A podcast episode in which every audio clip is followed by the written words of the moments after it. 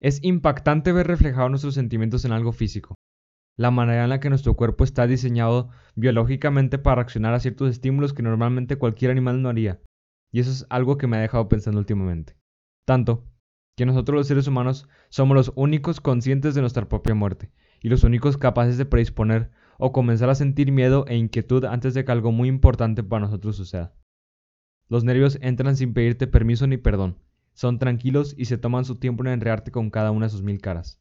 Se disfrazan de un temblor recorriendo tu espalda, un movimiento involuntario inquieto de mano o piernas, ni siquiera esperan que los obedezcas ni mucho menos que les hagas caso.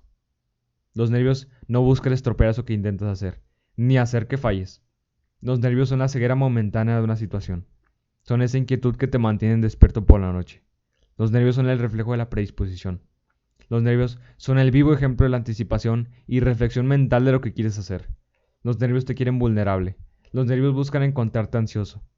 Los nervios esperan verte emocionado y tomar cada segundo antes y durante la situación. El nerviosismo es la clara muestra que algo te importa. Claro que hay muchas formas de canalizar este sentimiento y siempre habrá diferentes maneras de controlarlo.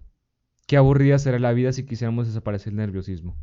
Definitivamente, la clave para vencerlo no es desaparecerlo, es buscar canalizar esa energía en algo positivo para lo que queramos hacer. Algo que nos apasione. No se solucionará ese temblor de mano o ese inquieto movimiento de pierna, vivirás con ellos. Pero si dejas que los nervios se apoderen de lo que tanto te apasiona, te preguntarás quién es el que está invadiendo a quién.